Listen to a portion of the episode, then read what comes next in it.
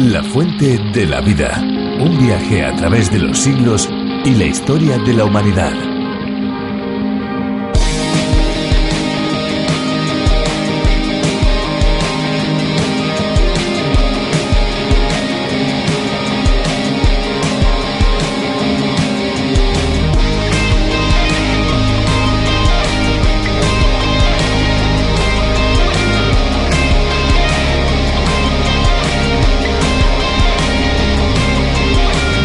Animal de pequeñas dimensiones que puebla las aguas de muchos mares puede resultar muy molesto a los más desprevenidos. ¿Saben a qué tipo de animal me estoy refiriendo? Sencillamente a las medusas. Las medusas, también conocidas como lágrimas de mar, poseen tentáculos cuyas picaduras no son nada agradables, pudiendo ser peligrosas para las personas alérgicas. Por eso debemos tomar todas las precauciones oportunas.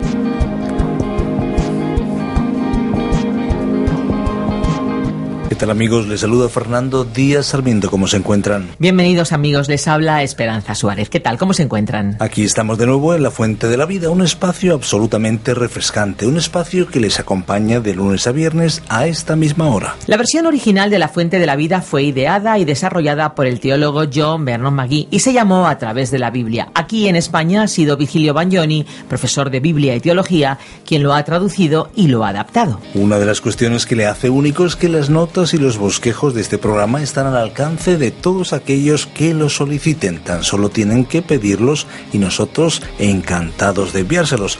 La verdad es que ahí está esa forma de conocer la Biblia desde el principio hasta el final. Por eso tienen que estar atentos porque al finalizar nuestro espacio les vamos a dar la dirección electrónica a la que pueden escribir para solicitarlo. Ah, bueno, no se lo hemos dicho, pero el envío es completamente gratuito. Así es, gracias a los amigos que contribuyen para ello. A ellos les damos las gracias. A pesar del paso del tiempo, la Biblia sigue siendo el libro con mayúsculas y por excelencia. Nos encantaría que lo leyeran y que se impregnaran de la fuente de la vida que está reflejada en cada una de sus páginas. Muy bien, pues si ahora te parece, Fernando, y antes de escuchar la exposición de hoy, ¿por qué no llenamos este espacio con buena música? Escuchemos la canción de hoy. Adelante.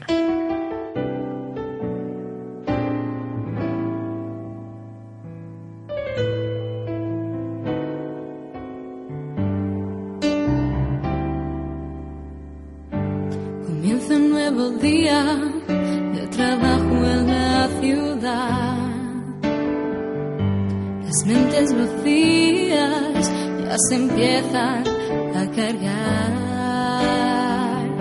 Se va preparando el escenario de cristal. En que las horas se asemejan a la eternidad mundo de luces, de sonido y de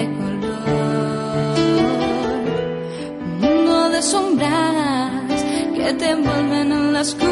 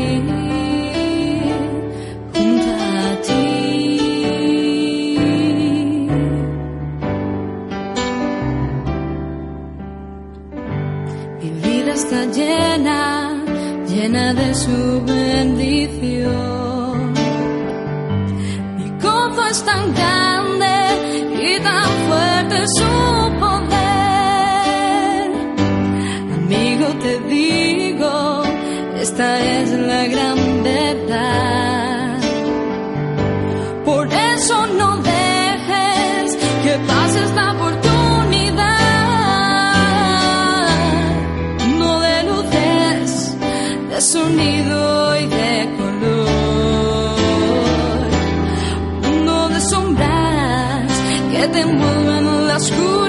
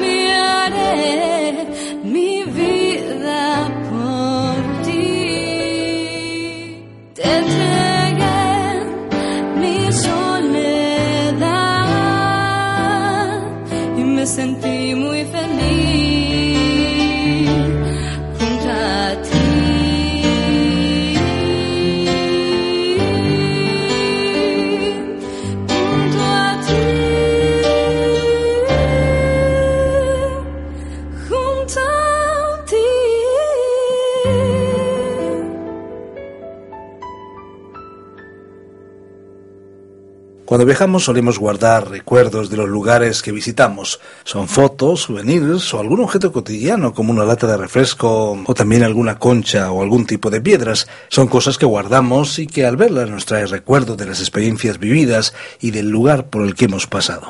En el camino hacia la conquista de la tierra prometida, el pueblo de Israel pasó por situaciones difíciles en las que Dios les ayudó y les libró. Claramente lo vemos. Una de ellas fue la travesía del río Jordán, cuyas aguas se abrieron como sucedió en el Mar Rojo. Para recordarlo, recogieron unas piedras como testimonio de aquello que Dios había hecho. Fueron piedras conmemorativas del poder de Dios, no cabe duda. Fueron una señal para recordar la obra del Creador. Nos vamos rápidamente a los capítulos 4 y 5 de Josué para ver más detalles. Vámonos ya a estos capítulos. Adelante, Virgilio.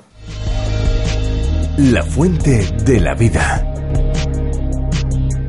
Hoy estudiaremos en el libro de Josué desde el capítulo 4, versículo 19, hasta el capítulo 5, versículo 15. Vamos a terminar hoy nuestro estudio del capítulo 4 de Josué. Y en nuestro programa anterior estábamos hablando de las doce piedras que Josué colocó en el río Jordán, en el lugar donde estuvieron los pies de los sacerdotes que llevaban el arca del pacto, y de las doce piedras que había colocado al otro lado del río Jordán. Y decíamos que las doce piedras en el río hablaban de la muerte de Cristo, y las doce piedras en la orilla occidental del Jordán hablaban de la resurrección de Cristo. Quiere decir entonces que los hijos de Israel cruzaron el Jordán mediante la muerte y la resurrección de Cristo. Esas piedras que podían ser vistas al otro lado del río manifestaban el poder de Dios. Hablaban de la gracia de Dios y el hecho de que hoy en día Cristo está a la diestra de Dios. El paso del Jordán, pues, no representa la muerte de los creyentes, representa la muerte de Cristo, de la cual nos apropiamos y por la cual entramos en los lugares celestiales para disfrutar de sus bendiciones. Por último, nos llevará al cielo.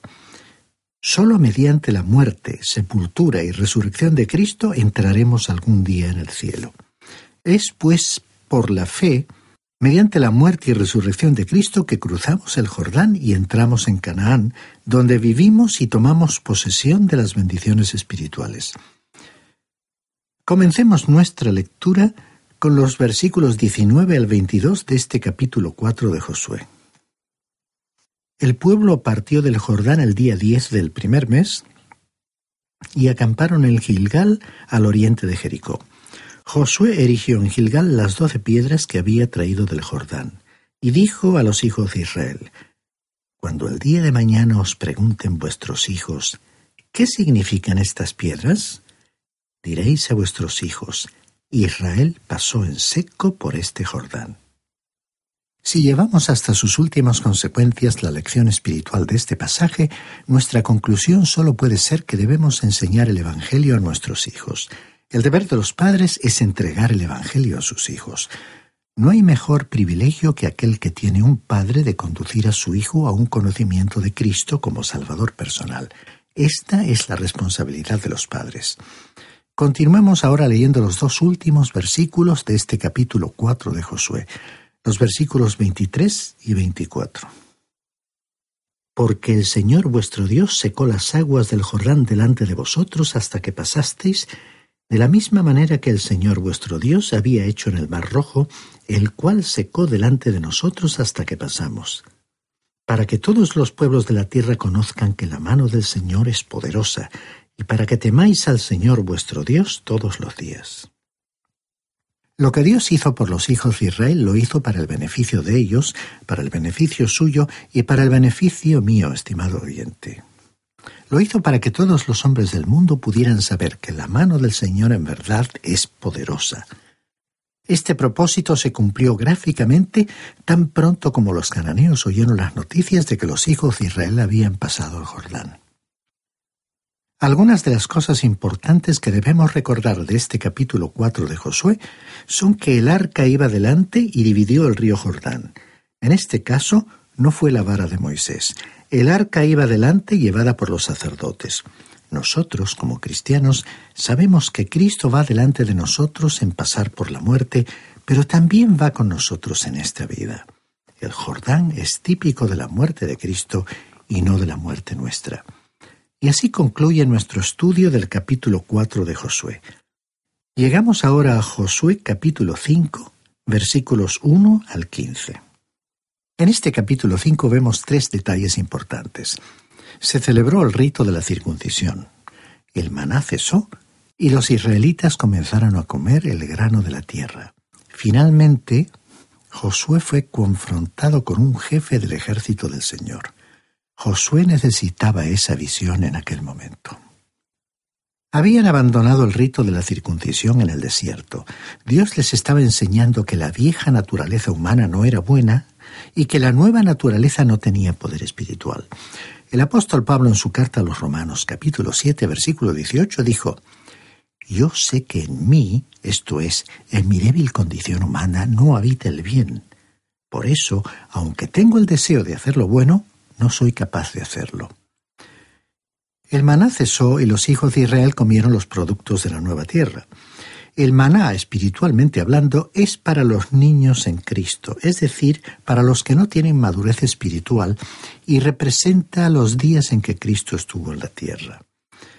Hoy en día nosotros nos alimentamos del Cristo vivo. Dijo el apóstol Pablo otra vez en su segunda carta a los Corintios capítulo 5 versículos 16 y 17. Así que nosotros ya no pensamos de nadie según los criterios de este mundo. Y aunque antes pensábamos de Cristo según estos criterios, ahora ya no lo pensamos. Por tanto, el que está unido a Cristo es una nueva persona. Las cosas viejas pasaron, han sido hechas nuevas. Comencemos pues nuestro estudio de este capítulo 5 de Josué leyendo el primer versículo de este capítulo 5 que nos habla del terror de los amorreos. Cuando todos los reyes de los amorreos que estaban al otro lado del Jordán, al occidente, y todos los reyes de los cananeos que estaban cerca del mar, oyeron cómo el Señor había secado las aguas del Jordán delante de los hijos de Israel hasta que pasaron, desfalleció su corazón y se quedaron sin aliento ante los hijos de Israel. Debido a que el río Jordán estaba en su época de inundación anual, los amorreos y los cananeos no esperaban que los israelitas lo cruzaran. Creían que iban a cruzarlo después de pasar la época de la inundación. Creían que tenían más tiempo para prepararse para la batalla y por eso les cayó como un duro golpe descubrir que Dios les había ayudado a los israelitas a cruzar el Jordán. Continuemos ahora con los versículos 2 hasta el 5 de este capítulo 5 de Josué, que nos hablan de que una nueva generación fue circuncidada. En aquel tiempo el Señor dijo a Josué, Hazte cuchillos afilados y vuelve a circuncidar por segunda vez a los hijos de Israel. Josué se hizo cuchillos afilados y circuncidó a los hijos de Israel en el collado de Aralot. Esta es la causa por la cual Josué los circuncidó Toda la población masculina salida de Egipto, todos los hombres aptos para la guerra habían muerto por el camino en el desierto después que salieron de Egipto. Todos los del pueblo que habían salido estaban circuncidados, pero todo el pueblo que había nacido en el desierto, en el camino, después que salieron de Egipto, no estaba circuncidado. Como acabamos de recordar, la nación de Israel había descuidado la observación del rito de la circuncisión la cual era el símbolo del pacto con Abraham. Recordemos que en el pacto que Dios hizo con Abraham dio la tierra de Canaán a Israel, pero ellos habían abandonado este rito durante aquellos años de vagar a través del desierto. Continuemos leyendo los versículos 6 al 9. Los hijos de Israel anduvieron por el desierto durante cuarenta años, hasta que todos los hombres aptos para la guerra que habían salido de Egipto perecieron. Como no obedecieron a la voz del Señor, el Señor juró que no les dejaría ver la tierra que Él había jurado a sus padres que nos daría, tierra que fluye leche y miel. A sus hijos, los que Él había puesto en lugar de ellos, Josué los circuncidó, pues eran incircuncisos, ya que no habían sido circuncidados por el camino. Cuando acabaron de circuncidar a toda la gente, se quedaron en su lugar en el campamento hasta que sanaron. Entonces el Señor dijo a Josué, Hoy he quitado de encima de vosotros el oprobio de Egipto. Por eso se llamó Gilgal aquel lugar hasta hoy. Los hijos de Israel no habían guardado el rito de la circuncisión ni en el espíritu ni en la realidad. Los israelitas habían caminado por cuarenta años en el desierto hasta que todos los hombres que habían salido de Egipto, que eran hombres de guerra, habían muerto. El Señor les había dado hijos y fue a ellos a quienes Josué circuncidó. Ahora, al suceder esto, Dios entonces quitó el oprobio de Egipto. Esta frase, el oprobio de Egipto, citada en el versículo 9, que podría también expresarse como la vergüenza de los egipcios, se refería a que durante los últimos años de la esclavitud en Egipto, ese rito de la circuncisión, señal del pacto que Dios había hecho con Abraham, había sido descuidado y ese incumplimiento había continuado durante el viaje por el desierto. Por eso, el lugar donde Josué circuncidó a los israelitas fue llamado Gilgal, que viene del hebreo kalal, que significa quitar. Continuemos ahora leyendo el versículo 10 de este capítulo 5 de Josué. Los hijos de Israel acamparon en Gilgal y celebraron la Pascua a los catorce días del mes por la tarde en los llanos de Jericó. Por muchos años los hijos de Israel no se hallaban en relación con su Dios en cuanto al pacto, y por tanto no podían celebrar la Pascua. Fue en el tiempo de la lluvia, en primavera, cuando Israel observó el rito de la circuncisión y entonces celebraron la Pascua. La vergüenza de Egipto fue entonces quitada de los israelitas. Dios había prometido dar a los descendientes de Abraham la tierra y la promesa estaba por convertirse en realidad. Todo esto, estimado oyente, tiene un mensaje espiritual para nosotros. La vieja naturaleza humana no es buena. La vieja naturaleza no puede heredar ninguna bendición espiritual. La vieja naturaleza ni siquiera puede disfrutar de las bendiciones espirituales. A esa naturaleza no le gustaría la tierra de Canaán. El apóstol Pablo en su carta a los Romanos capítulo 7 nos habló en cuanto a la guerra entre la naturaleza vieja y la nueva. Luego, en su carta a los Gálatas capítulo 5 versículo 17, el apóstol Pablo dijo, porque los malos deseos están en contra del espíritu y el espíritu está en contra de los malos deseos. El uno está en contra de los otros y por eso no podéis hacer lo que quisierais. El apóstol Pablo descubrió que no había nada nuevo en la vieja naturaleza, ni poder alguno en la nueva naturaleza, según Romanos capítulo 7. La circuncisión de los israelitas fue un reconocimiento de este hecho. Ahora Dios les daría victoria en la tierra, pero Él tenía que prepararlos para ella. Continuemos leyendo los versículos 11 y 12 de este capítulo 5 de Josué. Al otro día de la Pascua comieron de los frutos de la tierra, panes sin levadura, y ese mismo día espigas nuevas tostadas. El maná cesó al día siguiente desde que comenzaron a comer de los frutos de la tierra, y los hijos de Israel nunca más tuvieron maná, sino que comieron de los frutos de la tierra de Canaán aquel año. El maná era una figura descriptiva de Cristo. Recordemos que en el Evangelio según San Juan capítulo 6, versículos 49 al 51, el mismo Señor Jesús lo confirmó diciendo, Vuestros padres comieron el maná en el desierto y murieron. Este es el pan que desciende del cielo para que no muera quien coma de él. Yo soy el pan vivo que descendió del cielo. Si alguno come de este pan, vivirá para siempre, y el pan que yo daré es mi carne, la cual yo daré por la vida del mundo. El maná representaba a Cristo en su muerte. En el Evangelio según San Mateo capítulo 20 versículo 28, el Señor Jesucristo dijo, El Hijo del Hombre no vino para ser servido, sino para servir y para dar su vida en rescate por muchos.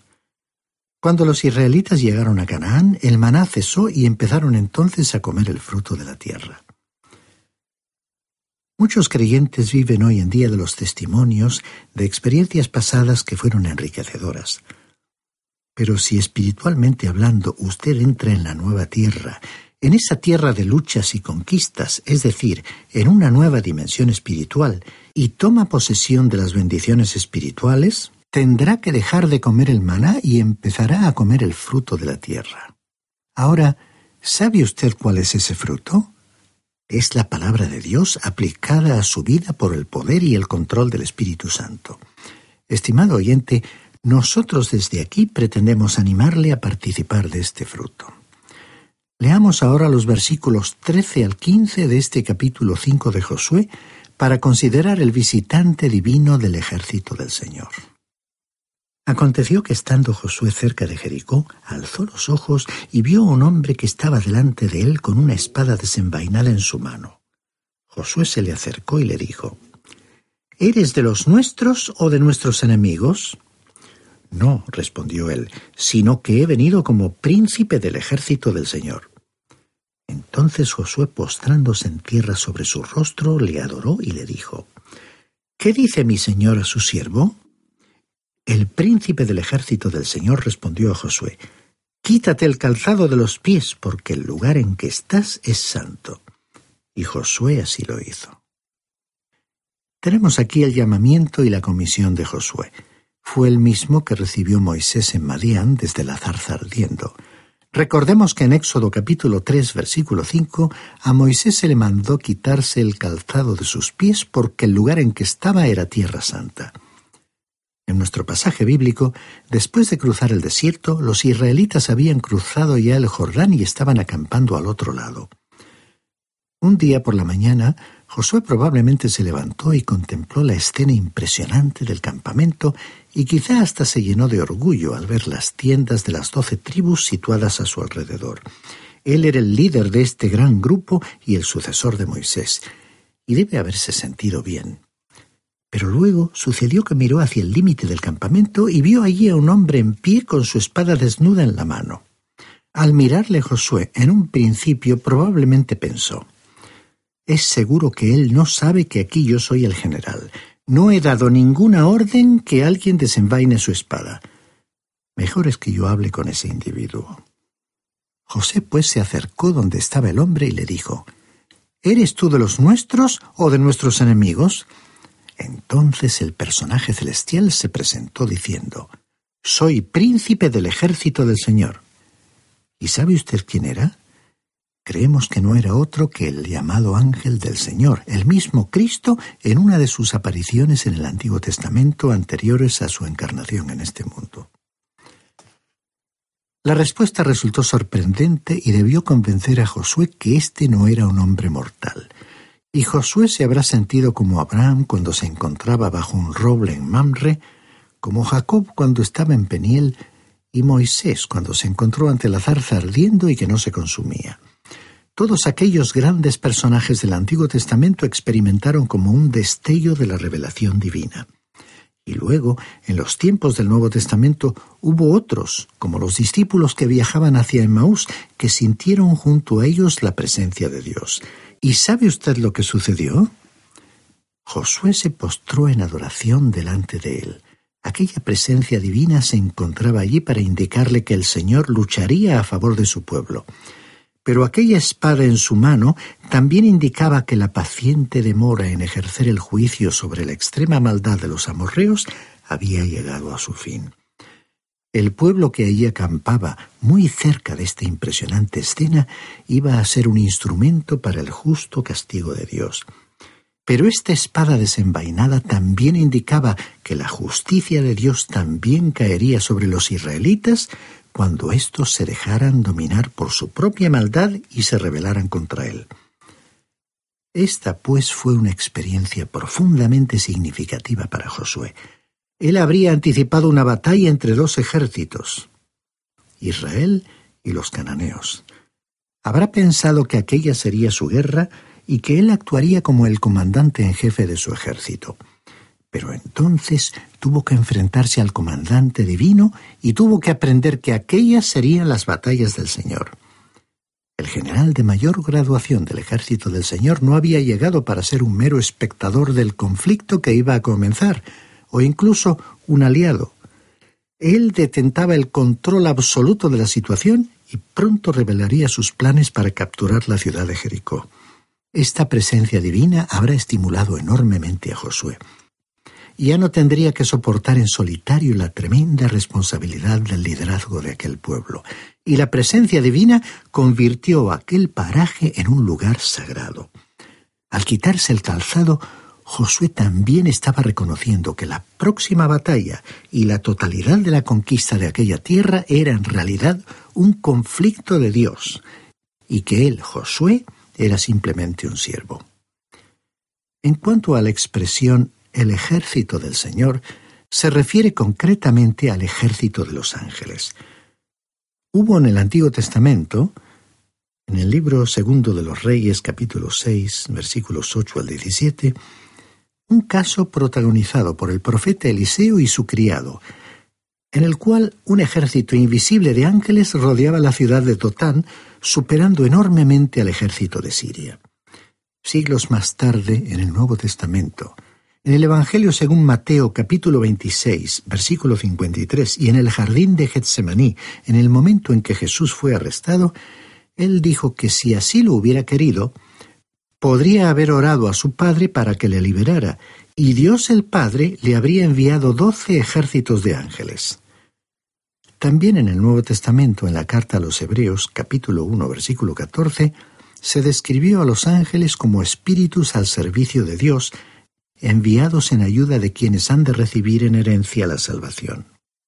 Estimado oyente, cada persona, en la peculiaridad de sus dificultades personales y en momentos claves de su vida, necesita sentir la presencia de Dios, la cercanía de Dios.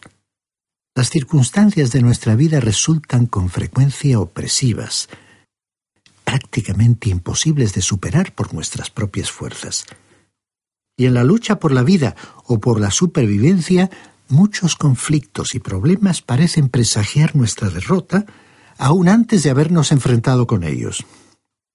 Si se considera usted un creyente, creemos que se habrá apropiado de las lecciones que tuvo que aprender Josué al entrar en una tierra llena de conflictos.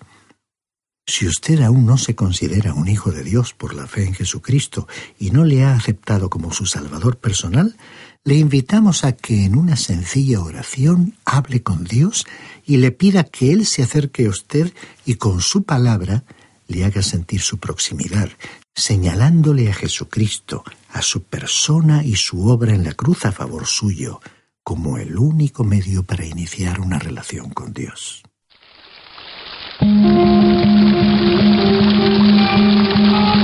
Estamos finalizando un programa más de La Fuente de la Vida. Muchísimas gracias amigos por acompañarnos. Queremos recordarles que vamos a estar aquí en esta misma emisora a la misma hora todos los días de lunes a viernes. Así es, Esperanza. En nuestro próximo programa seguiremos analizando interesantes aspectos que convierten a la Biblia y a cada uno de sus libros en algo singular. Algo singular que sigue transformando vidas y corazones. Seguro que no les dejará indiferentes.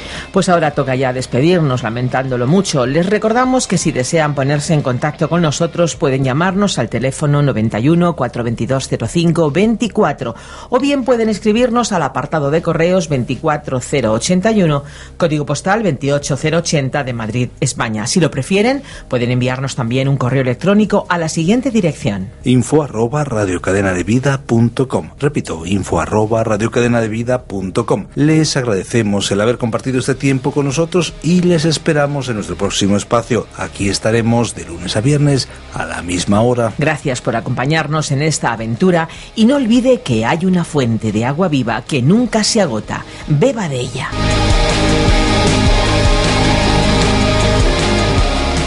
Este ha sido un programa de Radio Transmundial producido por Radio Encuentro, Radio Cadena de Vida.